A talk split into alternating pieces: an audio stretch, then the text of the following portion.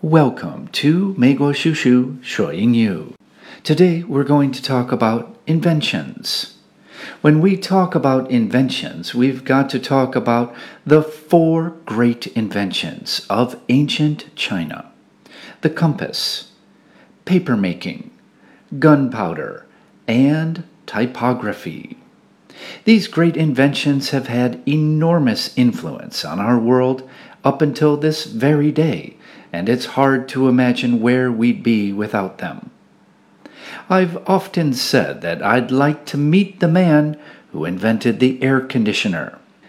So I did some research on the question of where air conditioning comes from, and it turns out there's no simple answer. To make a long story short, it is presumed that prehistoric people used ice and snow to beat the heat.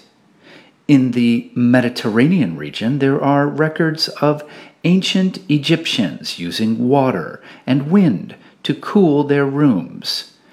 Ancient Romans circulated water in the walls of their homes to bring the temperature down, while medieval Persians used tanks of water and wind towers to cool their buildings.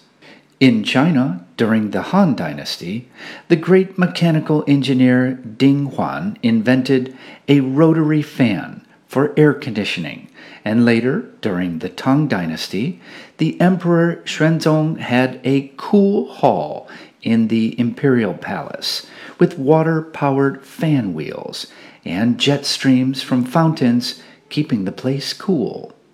These methods are classified as evaporative cooling, which involves the use of water and evaporation to condition the air, that is to say, to change the ambient temperature of a room or building.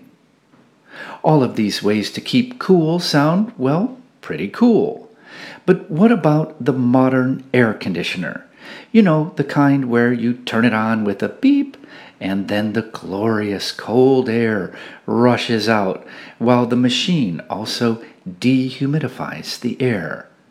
The one that turns our offices and shopping malls into modern oases of blessed refuge from the blasting furnace of summer's cauldron.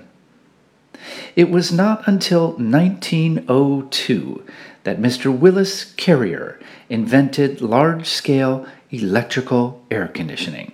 And it seems that it was done to regulate temperatures in manufacturing facilities, in this case, a printing plant. He's the guy I'd love to meet and let him know how much I love his invention. Well, the closest I can come to doing that is buying a unit from his company, Carrier.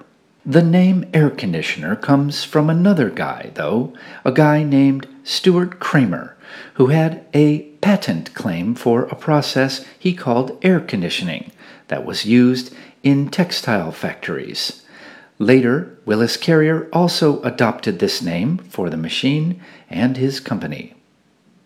Okay, everybody, that's our program for today. Thanks for listening to 美国叔叔说英语, and we'll see you next time. Bye bye.